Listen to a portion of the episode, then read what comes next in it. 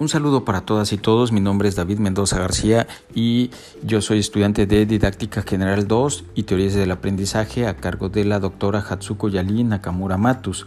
El día de hoy voy a comentar de forma breve sobre el aprendizaje significativo eh, de David Auswell, quien se hizo notable en la década de 1960 y su conocimiento, sus aportaciones continúan vigentes hasta nuestros días debido a la importancia y a la relevancia.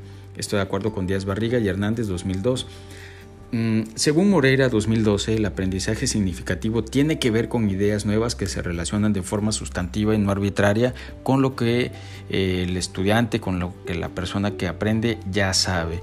Por lo tanto, es importante el aprendizaje significativo para la educación porque básicamente consiste en que hay, una, hay que enganchar los conocimientos previos tomarlos en cuenta para que a partir de ellos se puedan anclar ideas posteriores, ideas más complejas, aprendizajes más complejos. Moreira eh, refiere que Auswell lo llamó subsunsores. Básicamente la idea que nos da Auswell entonces en el documento de Moreira 2012 consiste en que incluso el aprendizaje significativo no es permanente y estático, sino que puede modificarse tanto de forma positiva como negativa, en el sentido de que el aprendizaje previo puede ser aumentado, puede ser fortalecido, puede crecer, hacerse más complejo, pero también los aprendizajes previos con los nuevos pueden sufrir de deterioro, disminuciones, simplificaciones o pueden incluso desecharse. Em, según Moreira, Oswell distingue entonces aprendizajes subordinados y superordenados.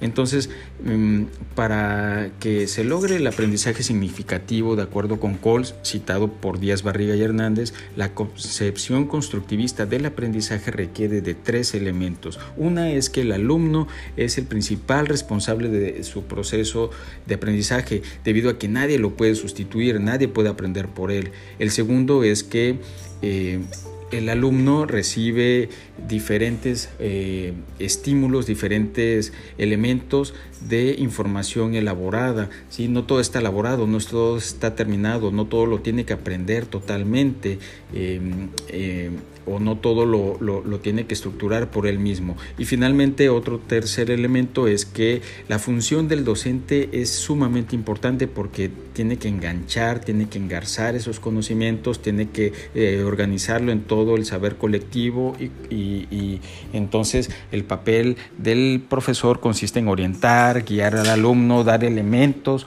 para que realice las actividades eh, y los despliegue en estrategias de enseñanza y de aprendizaje. Muchas gracias.